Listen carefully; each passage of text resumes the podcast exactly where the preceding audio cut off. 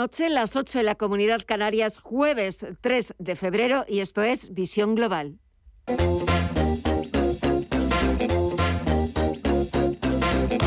Esto es Visión Global con Gema González.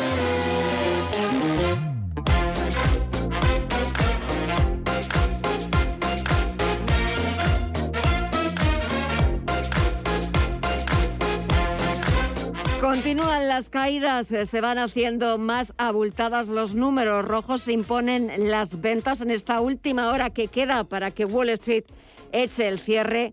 Arrastrado sobre todo por el mal comportamiento del sector tecnológico, está cayendo a plomo, más de un 3% se está dejando el Nasdaq Composite, el Nasdaq 100 y sobre todo por el mal comportamiento, por las fuertes caídas que se está llevando Meta, la antigua Facebook.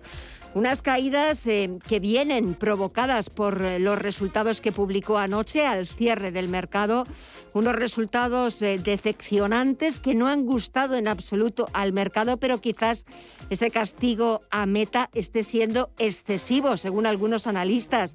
Meta está cayendo casi un 26%. Fíjense a veces cómo se comporta el mercado, porque Alphabet publicaba esta semana también resultados, el martes por la noche. Sus resultados sí que convencieron al mercado y ayer miércoles, por ejemplo, terminaba la sesión con una revalorización de más de un 7%.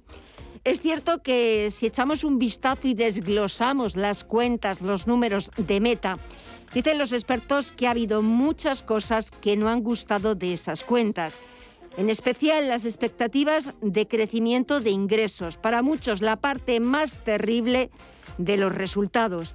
Pero esto sigue, esto avanza porque esta noche al cierre del mercado los números de Amazon. Y entre tanto, reuniones del Banco de Inglaterra y del Banco Central Europeo. El británico ha cumplido con el guion previsto y ha vuelto a subir los tipos en 25 puntos básicos. Los de Christine Lagarde, pues no se han salido demasiado del guion mantienen eh, su política monetaria sin cambios, aunque sí que ha habido ciertos cambios en su discurso. We will not hike rates until we have completed uh, net asset purchases. Lagarde en ese discurso eh, sí que ha empezado a, mostrar eh, o a dejar la puerta abierta a una futura subida de los tipos de interés a lo largo de este 2022, pero también ha dejado claro que esa subida no se va a producir hasta que el Banco Central Europeo cumpla con eh, su cumpla con eh, su programa de estímulos que sigue manteniendo, sigue facilitando dinero gratis a todas las entidades financieras. Lagarde, en esa rueda de prensa posterior a la reunión del Banco Central Europeo, la reunión de su Consejo de Gobierno, sí que ha reconocido que comparado con diciembre, los riesgos de las perspectivas de inflación están inclinados al alza, que el Banco Central Europeo va a evaluar muy cuidadosamente los datos que conozcamos en marzo y que a partir de entonces ya será cuando el Banco Central Europeo adopte las, las decisiones y las medidas que tenga que adoptar para intentar luchar contra esa inflación absolutamente desbocada y que se les está escapando de las manos. Es cierto que en esta rueda de prensa Christine Lagarde no ha podido decir, como sí hizo y sí dijo en diciembre, que es muy improbable que el Banco Central Europeo suba tipos en 2022. Echamos un vistazo ya a Wall Street, queda poquito menos de una hora para que eche el cierre y los inversores se están dejando llevar por las ventas. Toca recogida de beneficios, lo que no sabemos todavía si estamos ante una corrección en el mercado norteamericano es simplemente una recogida de beneficios eh, provocada por esos malos resultados de algunas compañías tecnológicas. Dow Jones Industriales un 1,2% abajo, 35.198 puntos. SP500 retrocede un 2,16% en los 4.489 puntos y más abultadas son las caídas que se está anotando el sector tecnológico. El Nasdaq Composite baja un 3,24%, pierde los 14.000 puntos y ahora mismo está cotizando en los 13.954 puntos. Y en el resto de bolsas latinoamericanas vamos a echar un vistazo y vamos a ver también cómo afrontan esta última hora de negociación. Cuéntanos, Mirella. Siguen con números rojos. El Merval de Argentina sigue cayendo un 1,8% hasta los 88.026 puntos. El Bovespa de Brasil se deja un 0,13%. El IPSA chileno, por su parte, retrocede un 2,2 hasta los 4.454 puntos y el IPC mexicano cotiza en los 51.441 puntos con una caída del 1,12%. Si miramos al mercado de divisas y materias primas, Estefanía Muniz, ¿cómo sigue el mercado?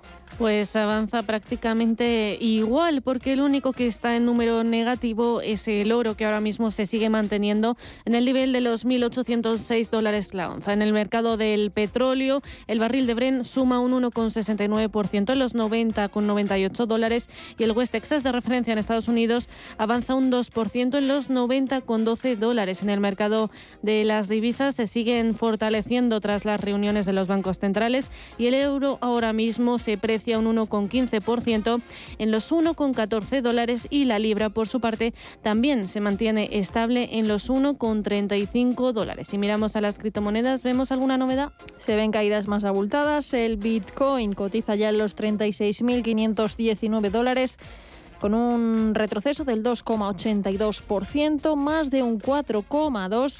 Se deja Ethereum hasta los 2.593 dólares. El Ripple retrocede un 2,2 hasta los 0,59. Solana se deja un 12,4, un 3,8 abajo. Terra y Polkadot en los 18,29 dólares cae un 6,25%.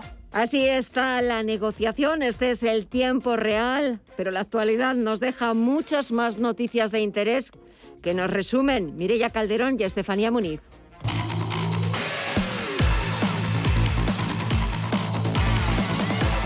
El Gobierno saca adelante la reforma laboral sin sus socios de investidura.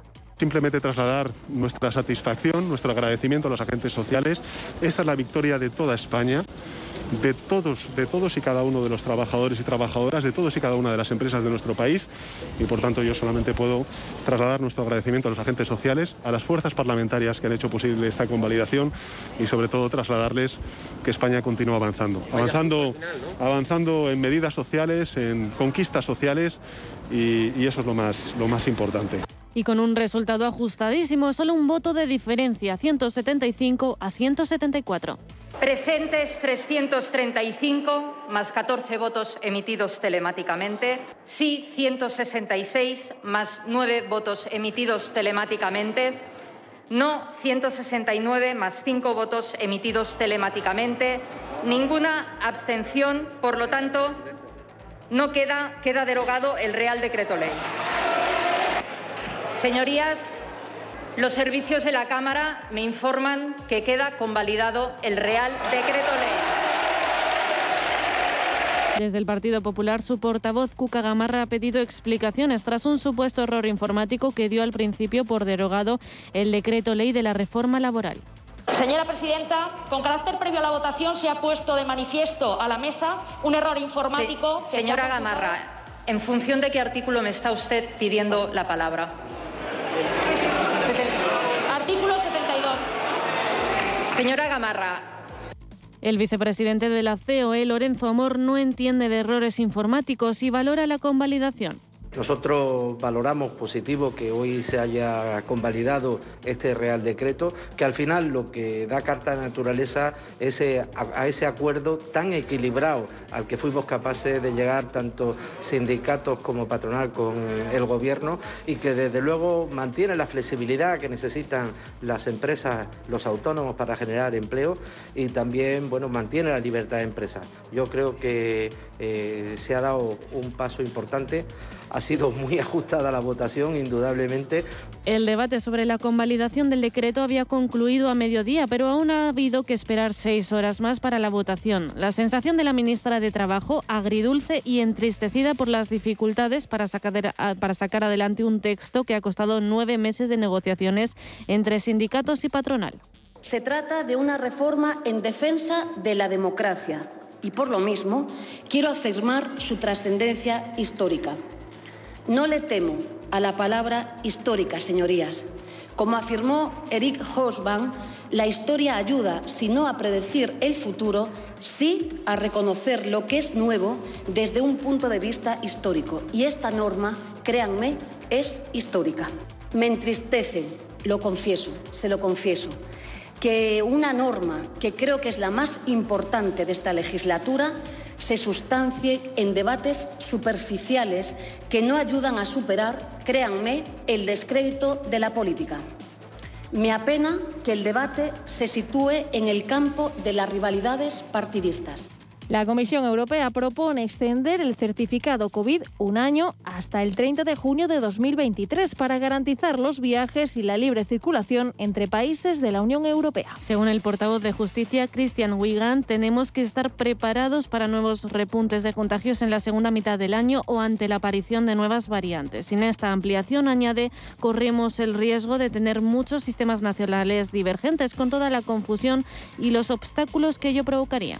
Y la ministra de Sanidad, Carolina Darias, insiste en que la mascarilla pronto dejará de ser obligatoria en espacios exteriores, aunque sin concretar cuándo. La mascarilla ha cumplido el papel que teníamos claro que debía cumplir y también le acabo de comentar de que España es uno de los primeros países de la Unión Europea que está bajando y más rápidamente. Por tanto, ¿estamos en el buen camino? Sí. ¿Se dan las condiciones para ir relajando medidas? Sí. Por tanto, será pronto. La ministra achaca esta medida que España está saliendo de la sexta ola más rápido que otros países. Mientras, la Organización Mundial de la Salud ha dicho este jueves que el alto índice de población vacunada e infectada, la menor severidad de la variante Omicron y la estacionalidad proporcionan a Europa la posibilidad de controlar la pandemia de coronavirus.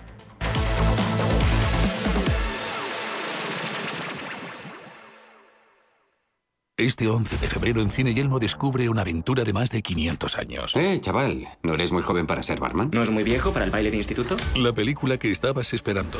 Disfruta de Uncharted en la gran pantalla. Para el vencedor, el botín. Entradas ya a la venta en nuestra app y en yelmocines.es. Estreno 11 de febrero en Cine Yelmo.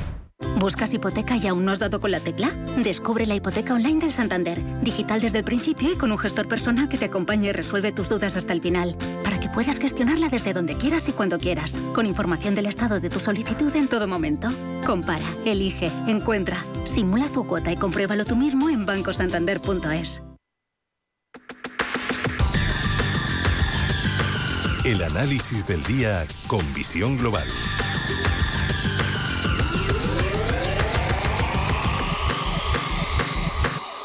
Y saludamos a Pablo García de Divacons. Pablo, muy buenas noches. Hola, buenas noches, Gemma. Bueno, hemos empezado un mes de febrero interesante donde los haya y este jueves sobre todo desde hace semanas muy pendientes los inversores, reuniones del Banco de Inglaterra, del Banco Central Europeo y ayer ese dato de inflación en la eurozona contra todo pronóstico que hacía un poco saltar las alarmas de ver qué es lo que iba a decir hoy o qué es lo que iban a decidir hoy los chicos de Christine Lagarde. Bueno, la verdad es que llevamos un año trepidante, Gemma, eh, extraordinario en todos los aspectos, una dicotomía brutal entre sectores, unos índices como el norteamericano muy tecnológico, que está siendo batido este año por unos índices europeos y el español que son más financieros.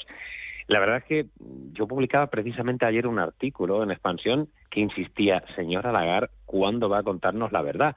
Yo creo que eh, en un artículo que publicaba hace ya como ocho o nueve meses sobre las mentirijillas del señor Powell y que hemos comentado muchas veces en Intereconomía, eh, pasamos a las mentirijillas de la señora Lagarde era cuestión de tiempo porque el guion ha sido exactamente el mismo. Estados Unidos podría marcar en enero un IPC del 7,3% y, como bien comentamos, la eurozona ha alcanzado ya el 5,1%.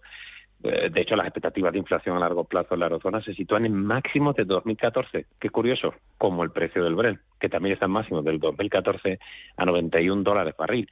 Y es que ahí está detrás de todo esto, ¿no? Es una crisis energética brutal que hace que la inflación se dispare y desde luego el componente energía tiene un peso extraordinario. El tema es si eso va a ser o no temporal, porque el, ese horda que ha hecho Putin en Ucrania pensamos que debe ser para hacer, pero no pensamos que la subida de las commodities vaya a hacerlo tan rápido.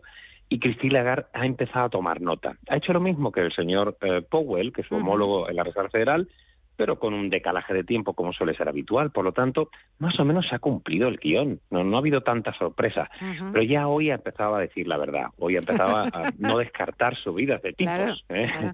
es que Esto es como los políticos. Sí, sí, sí, pero es que tarde o temprano tenía que empezar a, reconocerlo. Es que seguir como en el mes de diciembre, eh, impasible y, y, que no se iba, que no iban a proceder a una subida de tipos ni cambios en la política monetaria y seguir insistiendo en esa transitoriedad de la inflación, es que claro, al final las cosas caen por su propio peso.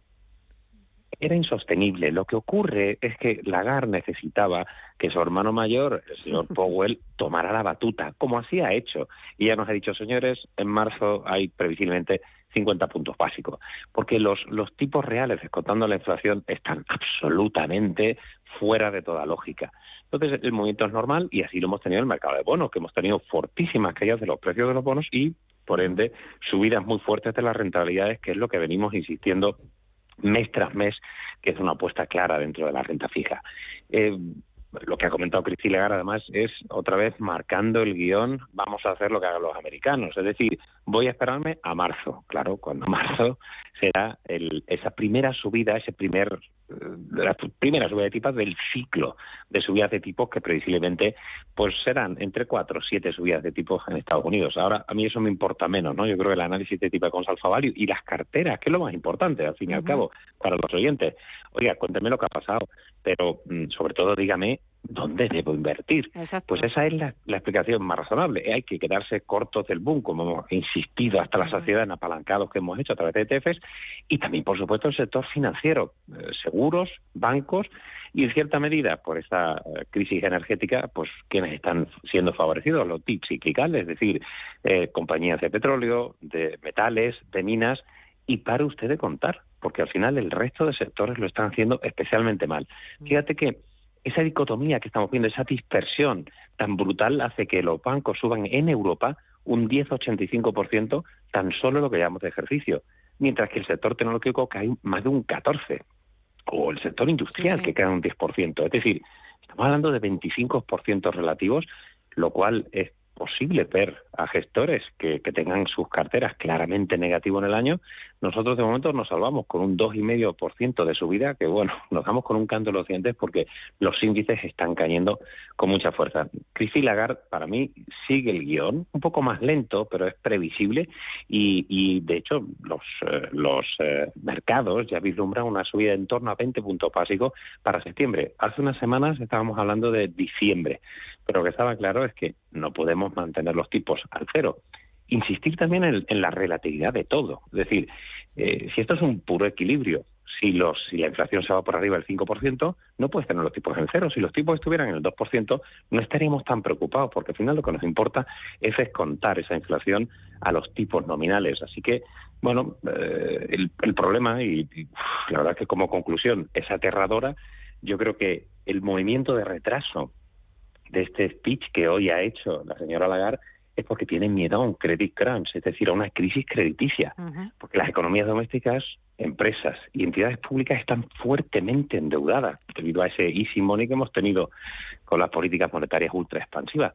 Y el balance del BCE está mucho más apalancado que incluso la Fed en términos relativos de PIB, algo menos que, que el Banco Central de Japón, pero desde luego inasumible. Por lo tanto, bueno, es que claro, si suben los tipos muy rápido, aunque la inflación te esté restando competitividad, puede provocar, pues yo quiero, insisto, tocar madera lo que tuvimos en 2011, porque hoy la rentabilidad del bono a 10 años español, por ejemplo, se ha ido al 0,936.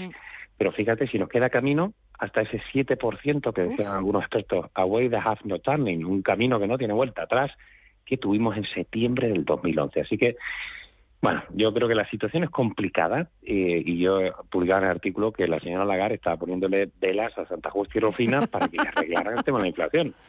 Porque si sube tipo muy rápido, tiene un problema de, crisis crediticia. Sí, no, me, estaba riendo porque a, las santas de, Sevilla.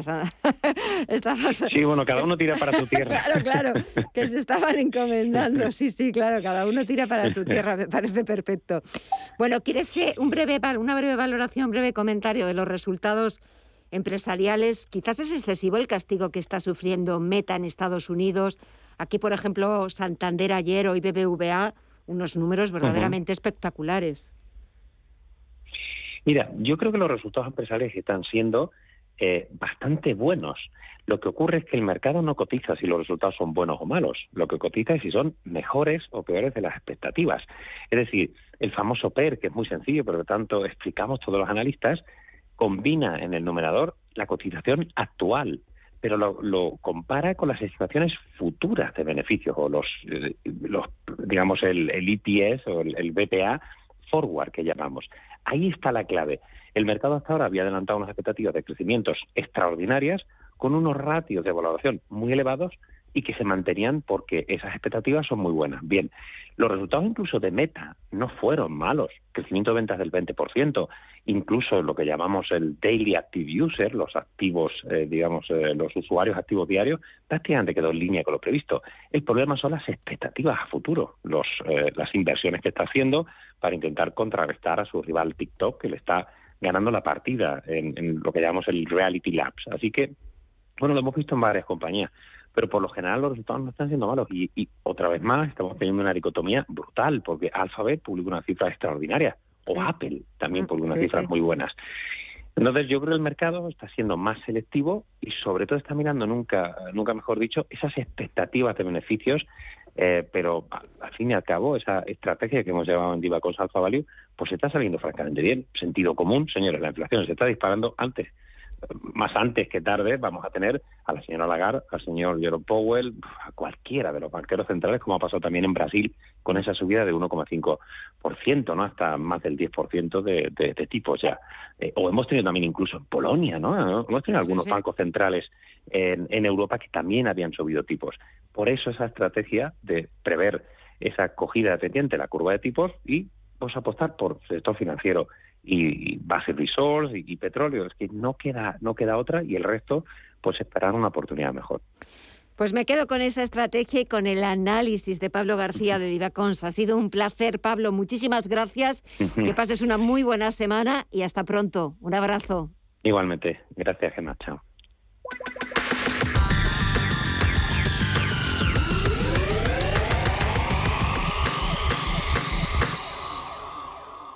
¿Te interesan los mercados financieros?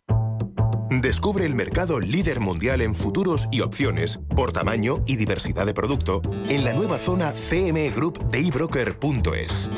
eBroker el broker español especialista en derivados. Producto financiero que no es sencillo y puede ser difícil de comprender. En Hipercor y el supermercado El Corte Inglés siempre tienes ofertas increíbles. Como un 3x2 en aceite de oliva virgen extra Sur Origen de un litro. Llevando 3, el litro sale a solo 4,09. Y con tus compras de charcutería te llevas además hasta 25 euros de regalo para próximas compras. En Hipercor y el supermercado El Corte Inglés. En tienda web y app. Precios válidos en Península y Baleares. Visión global. Los mercados. Bontobel Asset Management patrocina este espacio.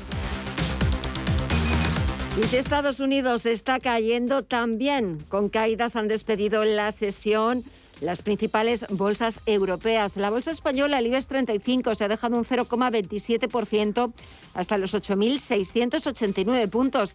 Ha sido de los parques europeos que menos ha sufrido, que menos ha sido castigado, porque, por ejemplo, el DAX Setra del mercado alemán se ha dejado un 1,57%, ha cerrado en los 15.368 puntos, o la media europea, el Eurostock 50, que ha bajado cerca de un 2% hasta los 4.141 puntos. Y este jueves hemos conocido resultados de BBVA y de Unicaja. En el caso del BBVA, los beneficios se han triplicado en 2021 al sumar 4.653 millones de euros. Una mejora de sus cifras que va a llevar al banco que preside Carlos Torres a pagar el mayor dividendo en efectivo en 10 años. En 2021 hemos logrado el mayor beneficio recurrente de los últimos 10 años, 5.069 millones de euros. Esto ha sido posible por la recuperación de la actividad, que se ha traducido en un crecimiento significativo de nuestros ingresos y por unas menores provisiones. Gracias a estos excelentes resultados y a nuestra sólida posición de capital, hemos incrementado la remuneración a nuestros accionistas de forma muy notable. Por una parte, a través del programa de recompra de acciones de 3.500 millones de euros, Y por otra parte, el dividendo. Tras la Junta, pagaremos a nuestros accionistas el mayor dividendo por acción en efectivo de los últimos 10 años. Resultados excelentes para el BBVA y ese anuncio del mayor dividendo en efectivo que va a dar el banco, que va a retribuir a sus accionistas en 10 años, pero el mercado no ha sabido apreciar esos resultados porque BBVA se ha dejado algo más de un 2% y ha cerrado en los 5 euros con 69 céntimos.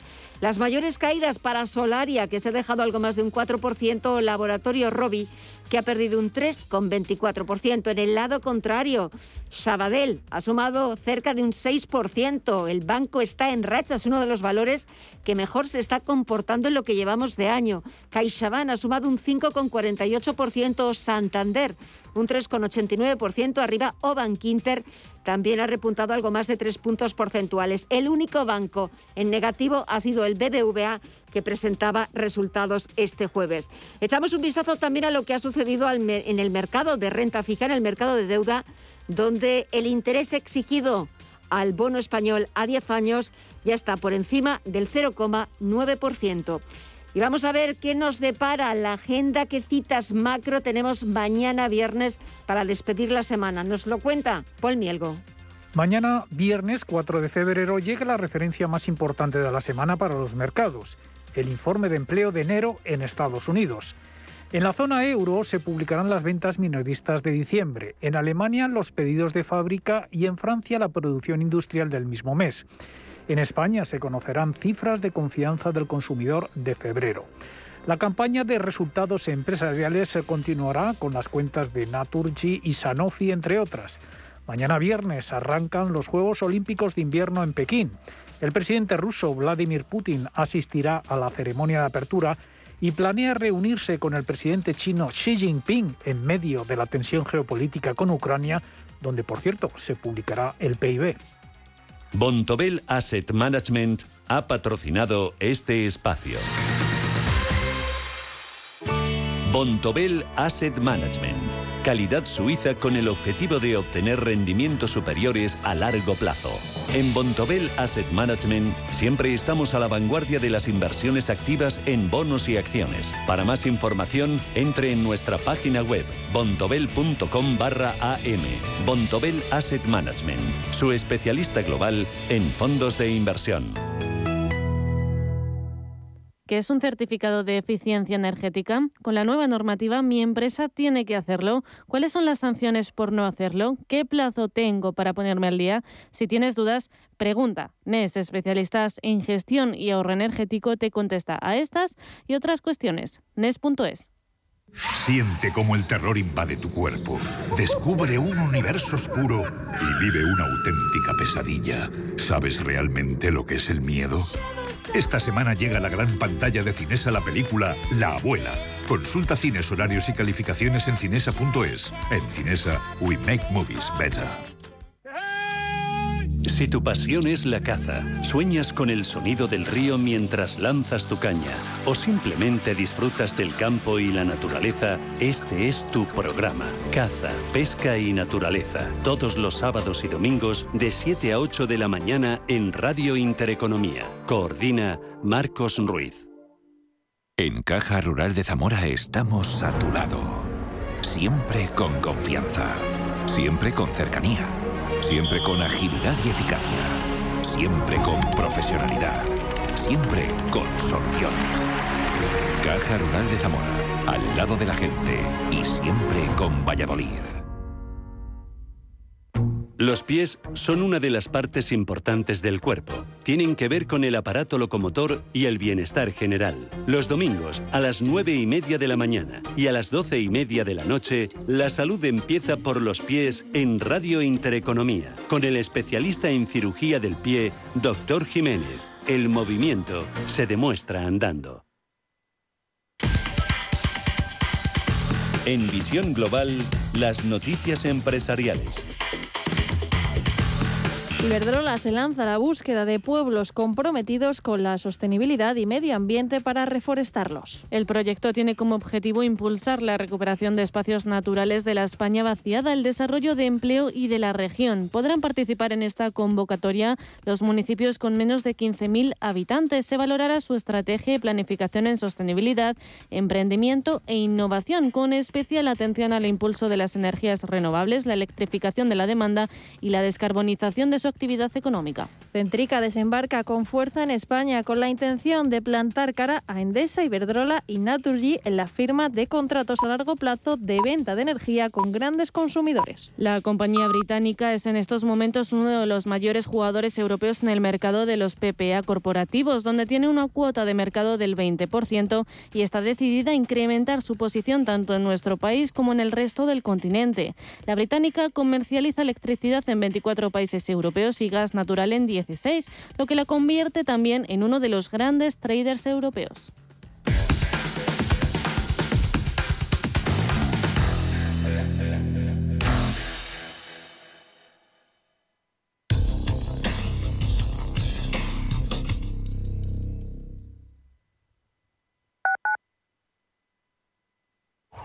¿A dónde vas a llegar con tu jubilación?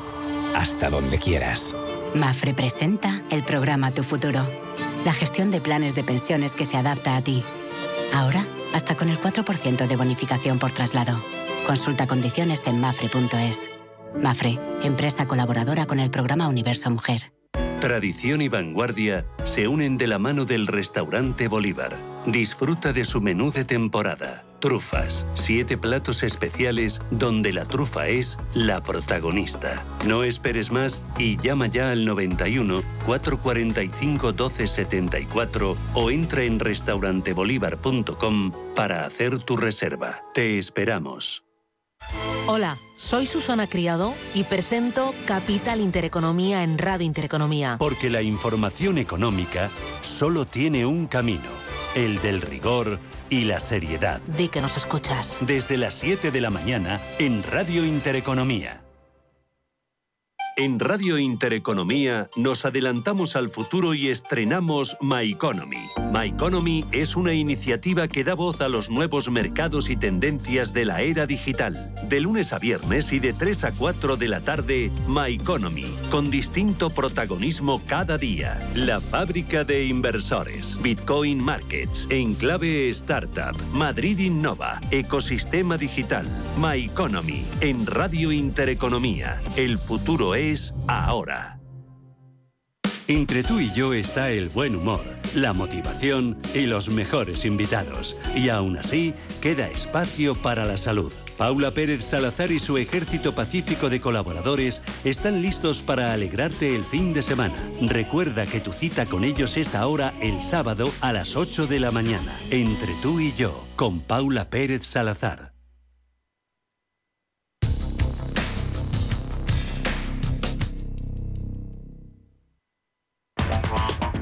En Visión Global, la tertulia de los negocios.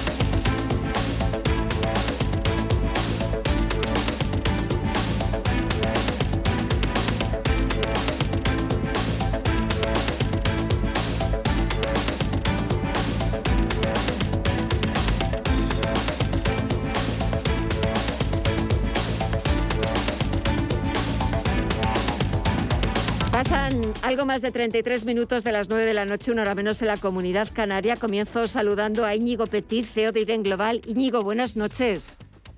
Muy buenas noches, Gemma, ¿cómo estás? Bien, que sepas que se te echa de menos aquí en la radio. Ay, no me lo digas que sufro, que, que, que ya sé que Guillermo está de visita Sí. y, y- y sufro porque la verdad lo estaba pensando antes de entrar en el programa y digo, no recuerdo cuándo fue la última vez. Yo creo que me voy a perder por los estudios en cuanto vuelva. Madre mía. No te preocupes ganas, que salimos, que salimos a recibirte la próxima vez. Tú no te preocupes que Yo no te vas a perder. ganas.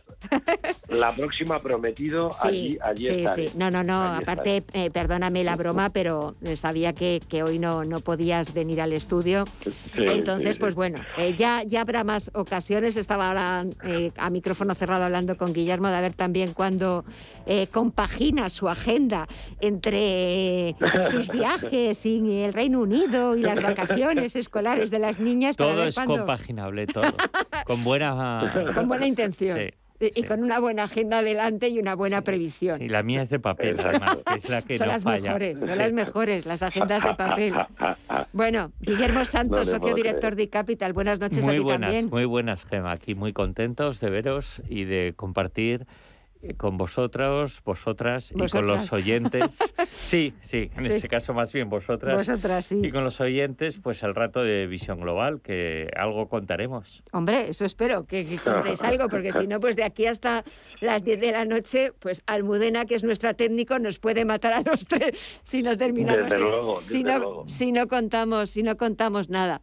Bueno, no sé por dónde queréis empezar. Venga, a ver, Íñigo. No sé si quieres empezar resultados Pues mira, empresariales. yo es que- Christine Lagarde. Pues fíjate, no, exacto, o sea, creo que mm, podemos hacer dos cosas. Sí. Una, o nos tomamos a risa la forma en la que salen adelante algunas leyes Bueno. muy trascendentes en este país y que además pues constatan Sí. pues un gobierno creo que completamente roto donde sus socios parlamentarios habituales ahora están en contra que se aprueba por dos de un partido en fin Bueno, bueno, bueno. eh, podemos podemos hacer risas de eso o como tú bien decías eh, podemos eh, hablar de en este caso política monetaria pero política al fin y al cabo con mayúsculas Sí, sí. eh, Claro, con, la, con las palabras de Christine Lagarde, ¿no? Donde, bueno, ya anticipábamos, yo creo que la semana pasada y ya decíamos, oye, Estados Unidos está yendo por un camino y aunque no somos lo mismo, ni nuestra economía es lo mismo, llevamos siguiendo ese camino, ¿no? Y parece ser que, bueno, que, que, que con unos cuantos meses de retraso, pero que, que, que vamos a vamos a poder hacerlo.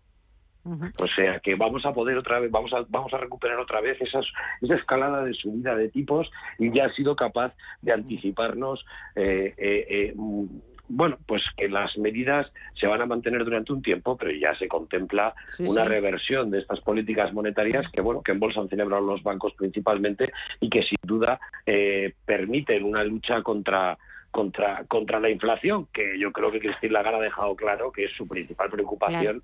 Y que bueno, hay una cosa que me preocupa tanto de Europa como en Estados Unidos y es que eh, ambos argumentan que lecturas sorpresa de la inflación eh, eh, han sido pues la motivación principal para, mm, para tomar medidas ¿no? Eh, y, y revertir algunas de las facilidades que tenían ya desde hace años. ¿no? Y esto yo creo que tiene un riesgo y es que puede volver a pasar. Es decir, nos podemos volver a encontrar con una situación en la que nos sorprenda la lectura de inflación. Y por lo tanto, bueno, esto me genera una cierta incertidumbre, pero bueno, también me tranquiliza saber que las dos grandes instituciones monetarias del mundo están alineadas. ¿no? Así que, bueno, me parece más importante Christine Lagarde que nuestro, nuestra reforma laboral, desde Bueno, luego. bueno, pero eh, lo, lo del Congreso es verdad que eh, ha sido todo, todo un espectáculo, porque verdaderamente, eh, bueno, pues ya muchos eh, lo están calificando. Estaba escuchando antes a, a la diputada de, de Vox eh, hablar ya de pucherazo, porque la verdad es que parece mentira que, que todavía a estas alturas, eh, bueno, pues asistamos a esos espectáculos. Pero bueno, vamos a hablar de otros espectáculos, dejamos de la política, dejamos a nuestros señores diputados. Mira, yo no, no sé si os ha dado tiempo a verles las caras, ha sido como muy significativo. Y lo estaban luego tuiteando varios compañeros, porque, claro, la primera votación salían ganando los noes a los síes. Sí, y sí. entonces, pues claro, sí. eh, en la Cámara ha enfocado pues la bancada donde estaba el presidente del gobierno, la vicepresidenta primera y la segunda. A Pedro Sánchez no le llegaba la mascarilla, vamos, ni al puente de la nariz. Absolutamente blanco como el color de la mascarilla que llevaba. Eh, luego, cuando eh, Merichel Batet ha dicho que había habido un, un error, un fallo informático y le estaban pasando ya los nuevos datos, ¿no? Por justo ese voto que luego ha sido el error de, de un diputado del Partido Popular, la cara que ha puesto Nadia Calviño, o sea, se ha llevado las manos como a la cabeza. hay veces que qué razón tienen eh, esa, ese refrán de que una imagen vale más que mil palabras, porque es que se ha llevado como las manos a la cabeza y por Twitter estaban contando, para habernos matado. Y es que tal cual, porque es verdad, o sea, como diciendo, puf, así de esas veces cuando respiras que dices, puf. Bueno, a ver, Guillermo, venga, ¿de qué, de qué quieres hablarnos? No, bueno, eh, la reforma laboral, que además ya le hemos comentado, que es la reforma no reforma, eh, que nos la quieren vender como reforma, pero no reforma prácticamente nada. Entonces, bien, pues lo han pasado muy bien. Hemos sido, eh, el, el, Parlamento ha sido de nuevo un espectáculo penoso y bueno, pues hasta que este gobierno eh, Frankenstein que le llaman, eh, o mientras este gobierno previva va a haber alguna más de estas, ¿no? No sé si con errores de diputados del Partido Popular, que ahora estará cenando el que se ha equivocado y creo que no le ponen sopa ni nada hoy. Pero bueno, eh, ya se arreglarán, ya se arreglarán. Pero hoy ha sido muy significativo el asumir el discurso, que tampoco ha sido para tanto, pero claro, como Estamos acostumbrados en Europa a que si los tipos suben eh, va a haber, eh, podría haber una concatenación de, problemas eh, ligados especialmente al riesgo de los estados por la atención del servicio de deuda. Pues claro, si Lagarde dice que va a anticipar el parar la compra de bonos y que se contempla que suban los tipos a final de este año 22, pues hombre, el mercado ha reaccionado pues, pues negativamente, ha seguido eh, o siguiendo al mercado americano, que llevaba además el disgusto de los resultados de Facebook, que no han sido tan malos. Bueno, Facebook Meta, Meta, Meta. que no han sido tan malos, pero bueno. Pues, eh, a lo mejor es que no lo estamos viendo en la realidad que es. No sé, no sé, pero se junta todo y cuando se junta todo, porque el bono americano hoy también ha subido, entre Facebook, las subidas de la de las rentabilidades de los bonos, pues al final el descalabro es más o menos significativo. Es de ahora mismo del Nasdaq, el, lo que es el, el, índice tecnológico en estos momentos está cayendo más de un 3%, que se dice rápido. Entonces, eh, esto es lo que hay. Europa un poquito menos, pero el Eurostock se ha caído un 2%. Entonces, eh, ¿Es, es, este el panorama que vamos, en el que vamos a vivir durante un tiempo? Sí, es este el panorama en el que vamos a vivir durante un tiempo. ¿Se va a normalizar la reacción de los mercados en próximos, eh, vamos a decir, eh, semanas eh, y con próximos datos? Sin duda. De hecho, la inflación, si veis, la inflación subyacente, quitando el precio de energía, pues es bastante moderada, está en torno al 2,5 en Europa. Entonces, eh, se sobrereacciona siempre que parece que la inflación se, está repuntando de manera, vamos a decir, enloquecida. Pues sí, se sobrereacciona. Y eso especialmente es peligroso para cuando hay inversores que salen corriendo que creo que se precipitan. Lo que sí que hay que hacer es evitar los focos de más riesgo, que son las tecnológicas que tienen más problemas en cuenta de resultados. Pero quitando eso, como hemos comentado recientemente, este año 2022 que acaba de comenzar, con, digamos, eh, una situación compleja, pero puede ser un año bueno de mercado, sobre todo mercados de acciones. De bonos no tiene pinta. Hoy, de hecho, el alemán se ha puesto a niveles eh, llamativamente altos para lo que es el bono alemán, sí, ¿no? Sí, exactamente. por encima del 0,10. Sí. Íñigo.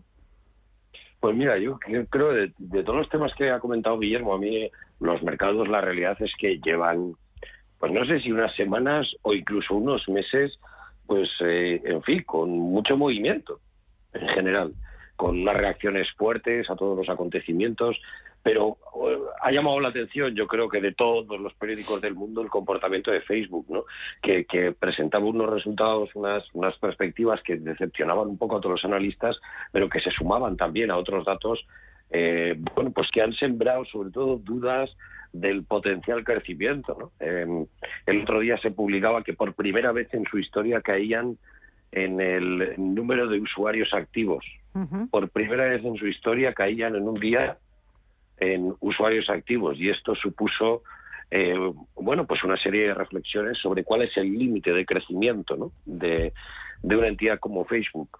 Entonces, bueno, me parece que es un debate realmente interesante en el que las grandes tecnológicas, cuando lleguen a ese nivel tan global, tan, tan, tan dentro de toda la sociedad global como está Facebook, eh, pues seguro que llegan también a situaciones parecidas y hay muchos modelos de valoración de compañías que utilizan los inversores, los fondos de inversión, que se basan en estas tasas de crecimiento, que la realidad es que teniendo en cuenta que Facebook fue realmente la primera red social potente y ver que ahora se está discutiendo sobre si ha llegado a su límite después de algunos datos algo negativos, pues bueno, puede cambiar eh, de forma relevante cómo comprendemos y cómo valoramos el modelo de estas empresas digitales, ¿no? Y cuál es su potencial, su potencial crecimiento. Dicho esto, eh, yo creo que esta sobrereacción sobre la compañía vamos, responde sobre todo a unas expectativas que ya de base eran muy elevadas, ¿no? Y en cuanto hay unos datos que no que no gustan, pues pues eh, supongo que con esa misma eh, pompa, pues también caen, ¿no? Las, las pompas tardan cierto tiempo en hincharse y, se deshinchan muy rápido, ¿no? Entonces probablemente estuviera pues esas expectativas algo infladas sobre ello. Pero yo creo que hay que tener en cuenta que una compañía como Facebook no solo tiene que crecer en volumen de usuarios, sino que también puede crecer de otras muchas maneras, puede aumentar la monetización, ofrecer otros servicios, ampliar otras redes sociales, es decir, eh, es importante entender que todo el universo que rodea lo que ahora es Meta, eh, básicamente, eh, pues eh, es muy grande y creo que todavía estamos lejos de comprender o de llegar a esos límites máximos, ¿no? Así que yo creo que aquí tenemos un tema muy interesante que en el mundo de la inversión, como sabéis, el Nasdaq, que lo comentaba Guillermo, pues las grandes compañías, las desde luego que tienen mayor valoración, eh, son todas eh, o tienen todas una importancia, si no son tecnológicas, desde luego tienen una importantísima base tecnológica. Así que creo que este es un debate que vamos a ver eh, recientemente y que creo que es interesante que, que, bueno que, pongamos encima de la mesa este tipo de variables, ¿no? El número de usuarios activos en un día, ¿no? Pues es algo muy relevante para una compañía como Facebook y creo que son varios datos que se vienen sumando que han hecho pues sembrar cierto pesimismo. Pero bueno, estoy seguro que Mark Zuckerberg tiene algún que otro as para los próximos meses y que esto será cosa del pasado más pronto que tarde. Bueno, convencido. y esta noche al cierre los eh, las cuentas, los números de Amazon. Mm. Yo creo que no, no serán malos, además. Lo que pasa es que luego la interpretación que haya de ellos, pues ya, ya, también. ya veremos, ¿no? Pero, pero bueno, eh, Amazon eh, tiene competencia eh, tanto en Estados Unidos como sobre todo en Europa, pues eh, empresas como Zalando, Alemana y otras. Facebook tiene cada vez más competencia porque es que montar una red social es bastante barato. Haces la inversión en sistemas y demás y luego pues una buena publicidad entre el público objetivo, ¿no? Parece ser, yo he leído que uno de los que está haciendo daño a Facebook es TikTok. Sí, exacto. Y bueno, pues, pues bien, pues bien, no sé. Eh, Facebook es, eh, juega otra liga y quiere jugar cada vez más una liga eh, suya propia para mantener su liderazgo, ya veremos. Pero bueno, es un sector un poquito... que, que, no digo que haya que dejar de lado, al revés, para nada, ¿no? La inteligencia artificial que está detrás de mucho de los desarrollos de las redes sociales es clave, pero hay que mirar más quizá a, compañías que dan el apoyo, el soporte tecnológico y no solo a, las grandes eh, techs, las famosas FANG, que mueven los índices para bien y también para mal. ¿eh? Eh, ¿Queréis que hablemos de los resultados eh, empresariales que estamos conociendo aquí en España esta semana? Santander, hoy BBVA. A ver, Íñigo. Bueno, los, bancos, yo creo que, la banca es un sector muy interesante. Te cojo el guante de los bancos porque me parece que hoy, a raíz también de, de como comentábamos al principio, de las palabras de Christine Lagarde, pues eh, parece que son un sector que vuelven a estar otra vez un poco en boca de todos y, la verdad, no es normal. Yo creo que cada año hay una época en la que la banca vuelve a estar encima de la mesa y, tengo la sensación de vivir un poco en el día de la marmota cada vez que hablo de la banca, ¿no? porque parece que siguen teniendo los mismos problemas año tras año y que nada cambia, ¿no? Tienen que ser capaces de mejorar su rentabilidad, de reducir costes, eficiencia, inversiones en tecnología, en fin.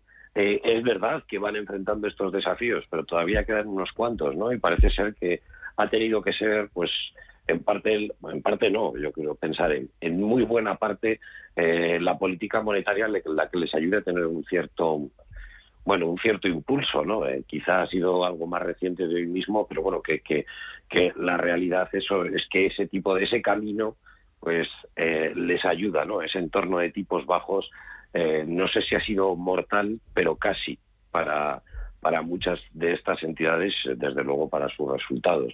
Así que bueno, es un sector que desde luego tiene que tiene una necesidad importante de recuperar parte del terreno perdido. no podemos olvidar los 10 años, 10, bueno, o quizá Guillermo me corrija, 13 incluso, desde la crisis, eh, desde la gran crisis económica del 2008, en la que, desde entonces los bancos llevan en un proceso de reestructuración, sobre todo la banca española, que, que, veía el otro día en la presentación de un gestor la matriz de, de bancos que había hace 15 años y en lo que ha quedado hoy. Y es sorprendente. Es, es, es, o sea, es de verdad es un dato, pues no, no sabría decirte porque no los conté, pero a lo mejor hemos pasado pues de más de 60 entidades. No, no, de, de 100, de 100. 100. De 100, ¿no? A una decena. Con las cajas, sí. ah, bueno, con las cajas, claro, Correcto. sí, sí. Claro. Claro, es que contaban las cajas, que a todos los efectos pues eran servicios bancarios. claro, entonces eh, eh, ha vivido una transformación muy importante. Por lo tanto, yo creo que es un sector que en algún momento tiene que llegar a ese punto de inflexión en que todo ese esfuerzo, todo ese, eh, no sé cómo, apalancamiento que han conseguido dentro de las propias compañías a base de reformas, pues también dé sus resultados. ¿no? La política monetaria tiene que ayudar, la inflación, yo creo que, sin duda alguna, pues bueno, eh, desde luego prefieren jugar en un entorno en el que haya algo de inflación a todo lo contrario. Así que bueno, esperemos que, que bueno que este entorno de mercado, con un entorno de crecimiento, con los fondos europeos, pues ayuden también a reavivar un sector que en España debería ser, pues desde luego punta de lanza, ¿no? Del crecimiento. Mm. Tenemos bancos muy buenos, tienen muchísimos empleados, son globales, atraen muchísimo talento de todo el mundo, capital, en fin. Eh, yo creo que en España tenemos muy buena banca y lejos de defenestrarla, pues deberíamos eso, pues eh, esperar lo mejor para para que nuestra economía se beneficie de ellos. Así que eh, este año yo creo que vamos a comentarlo en la tertulia bastante. Yo creo que vamos a hablar de banca, eh, sobre todo si Cristín Lagarde sigue por el camino que ha, que ha empezado hoy, en mi opinión, ¿no? que ya ha dado el primer paso. A ver, Guillermo. Sí, no, estaba mirando antes eh, que se me ha ido en la pantalla. hoy ha caído pues casi todo, pero los bancos han subido y algunos... Menos BBVA. Menos BVA, claro, es, que BVA ha sacado resultados bastante aceptables, pero claro, se meten mucho con BVA y me parece pues, eh, eh, pues, comprensible, ¿no? Por el tema de Turquía. Es que el tema de Turquía, yo de verdad, alguna vez lo hemos comentado. Todavía el año pasado que hace la compra de lo que le faltaba por comprar. resulta, francamente, en vez de coger y decir, mira, hemos perdido tanto dinero, bye bye Turquía, ¿no? que es lo que yo hubiera hecho, pero hace ya años, ¿no? Y se hubiera ahorrado muchísimo dinero, muchísimas pérdidas. Entonces, BVA está un poco castigado, pues tiene ahí un poco una especie de pequeño tumor, ¿no? Que además yo no creo que se cure fácilmente, ¿eh? porque es un tumor ligado a un país emergente dificilísimo de manejar, pero encima con una divisa absolutamente eh, descontrolada. Pero bueno, pero los bancos en general van bien, pero es que reúnen dos cosas. Los bancos suben porque efectivamente suben en bolsa, lo, eh, a la mayoría no es un tema de, sí, así y ya todos, ¿no? pero en general la mayoría del sector bancario europeo, la, los desplazamientos al alza, la curva de tipos les favorecen y ya no digo si suben los tipos de intervención eh, del Banco Central Europeo. Le viene muy bien, sin duda, sin duda. Y si la facilidad de depósito famosa del Banco Central Europeo eh, deja de estar negativo.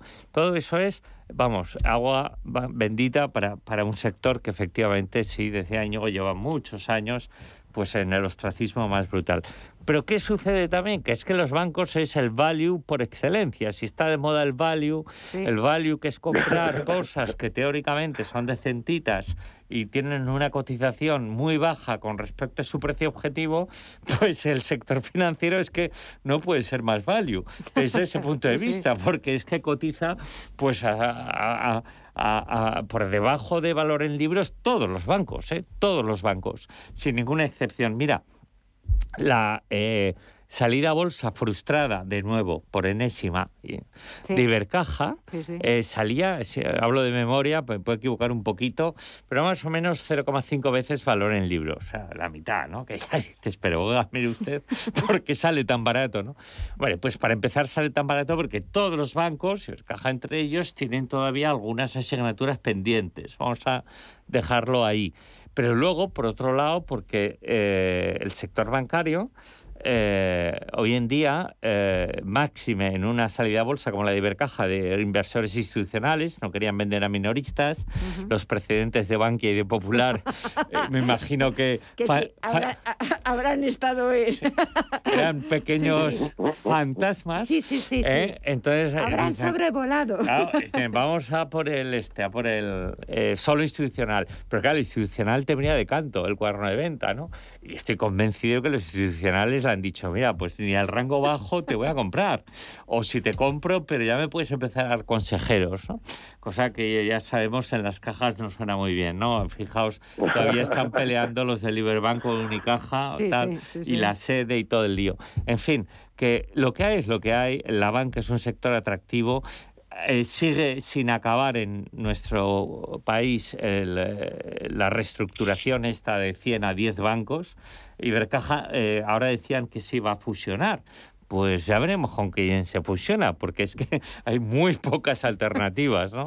Entonces, eh, en fin, eh, para mí es un sector sin duda atractivo invertir a nivel europeo más que americano. En, Estados Unidos los bancos subieron bastante el año pasado y en Europa no tanto. Y este año va a ser probablemente el sector estrella, quizás con el sector energético que también está comportándose de manera brillante. Esperemos que no se comporte mucho porque eso quiere decir que el petróleo ya por 90 dólares por encima eh, está subiendo y la inflación nos está haciendo cada vez más daño, ¿no? Pero bueno, vamos a ver, son sin duda por ahora los sectores de 2022, el financiero y el energético. Y el energético, sin duda. Daños colaterales, como eso se llama. Sí, está todo inventado. Sí, porque el accionista Repsol está aquí bailando la J aragonesa. Sí, ¿eh? sí, sí, y bueno, y, muchas más cosas. Pero claro, pero, pero el bolsillo de los españoles que tenemos que ir a echar gasolina, pues, me pues parece que no bailan tanto. No, no, no, ni mucho menos. No, no, no, bailar, bailar poco. A ver, Íñigo, ¿qué más? No, eh, yo la verdad no. Eh, yo creo que por, por, puntualizar el tema de la banca, la realidad es que efectivamente ahí me parece que el atractivo que tiene pues como inversión es también parte de, del lastre que ha tenido durante muchos años y el problema es que este ha sido un argumento de inversión durante muchos años para la banca, ¿no? Que tampoco ha sabido corresponder, ¿no? A, eh, en términos de, rentabilidad, ¿no? Los inversores que confiaban que este año, este año, el siguiente, el siguiente, ¿no? Entonces, sí que parece que en un camino en el que la política monetaria también le favorece, que la situación económica favorece, creo que se le acaban las excusas, o sea, que también, por otro lado, eh, hay, hay, que no, no, no demonizar a la banca eh, pero que tampoco tiene oportunidades infinitas y que más de cara, como decía Guillermo, pues no lo puede tener.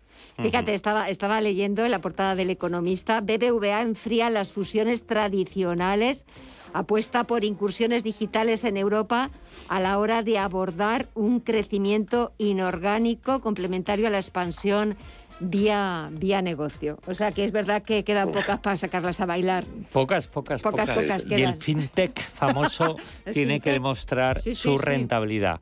Yo no digo que sea bueno para el progreso de un sector que además tecnológicamente está bien dotado, pero tiene que demostrar su rentabilidad. Sí.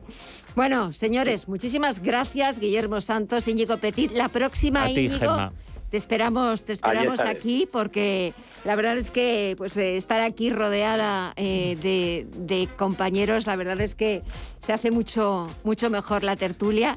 Muchísimas gracias eh, a los dos, de verdad que paséis un buen fin de semana, cuidaros mucho y hasta el próximo jueves. Y nosotros nos despedimos, ponemos así punto final a esta edición de jueves, una edición interesantísima, apuradísima, casi como lo que ha sucedido en el Congreso de los Diputados. Muchísimas gracias a todos ustedes, también a todo el equipo a todas nosotras por hacerlo posible. Y nada, volvemos mañana a partir de las 8. Gracias y hasta mañana.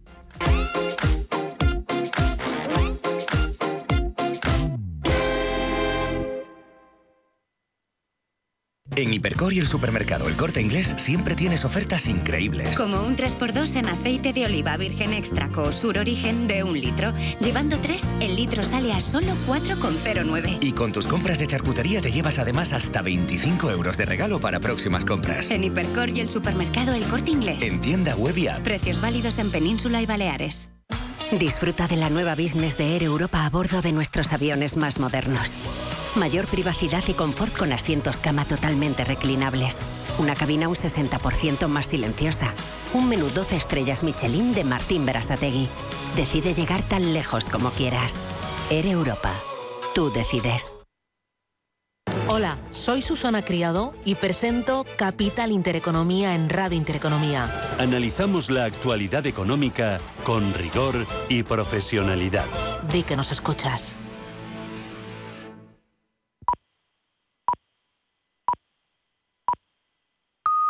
Son las 10 de la noche. Las